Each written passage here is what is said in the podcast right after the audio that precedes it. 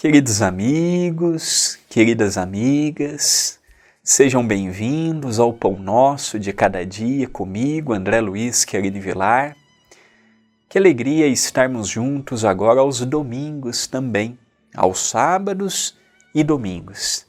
Que no dia de hoje, dia que consagramos à família, que consagramos ao descanso, que consagramos a reunião com aqueles que vemos às vezes somente no domingo.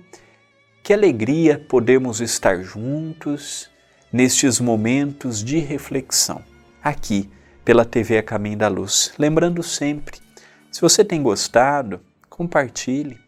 Vamos levar esta mensagem a outros corações. Do livro Passos de Luz, volume 1, livro de minha autoria, cujo os direitos autorais pertencem e mantêm o Centro Espírita Perdão, Amor e Caridade.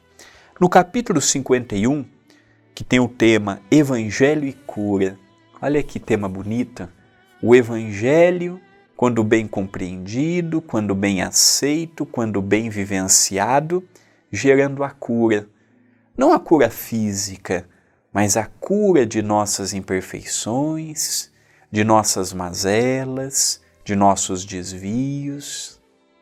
Portanto, o evangelho, ele é sempre a palavra certa, é sempre o remédio na dosagem certa, e como todo o remédio, nem sempre ele é tão agradável. Nem sempre ele é aquele remédio doce, gostoso, mas quando é bem suportado, bem compreendido, nós vemos que, mesmo através destes tratamentos de choque, nós podemos tirar grandes lições. E a frase é a seguinte: a paz é uma construção diária e permanente. Se eu perguntar para 100 pessoas o que é paz, cada uma destas 100 pessoas me dará uma definição diferente de paz.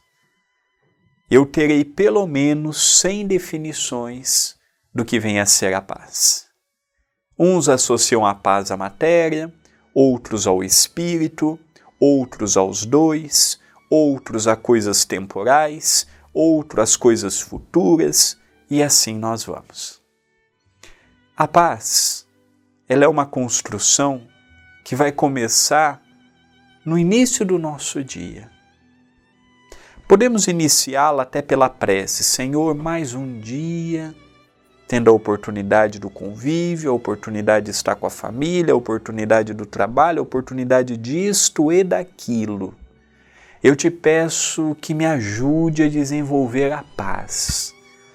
A paz para lidar com os problemas, a paz para me aceitar, a paz para me perdoar, a paz para lidar com as adversidades que eu irei encontrar no dia de hoje, a paz para aquela conversa difícil, a paz para a solução de um problema com um filho, a paz dentro do trabalho, a paz dentro de um centro espírita, procurar a paz quando estamos conduzindo um carro, pilotando uma moto, a paz quando estamos andando como um transeunte comum, a paz quando estamos dormindo e o que dorme é apenas o corpo físico, o nosso espírito continua a sua jornada, é a paz. Hoje eu desejo a paz, mas não basta apenas desejá-la, temos que persegui-la. Eu desejo muitas coisas, mas se eu não for atrás, eu não possuirei não virá porque eu pedi, não virá porque eu sou espírita, não virá porque eu participo, assisto, compartilho e divulgo o pão nosso, não. A paz, cada um de nós se conhecendo, encontrará a porta para entrar nela. E aí, uma vez entrando, é o que a frase nos fala: procuremos persistir, procuremos não desanimar, procuremos manter o pensamento elevado, convictos, firmes, de que não estamos sozinhos. Pensemos nisto, mas pensemos agora.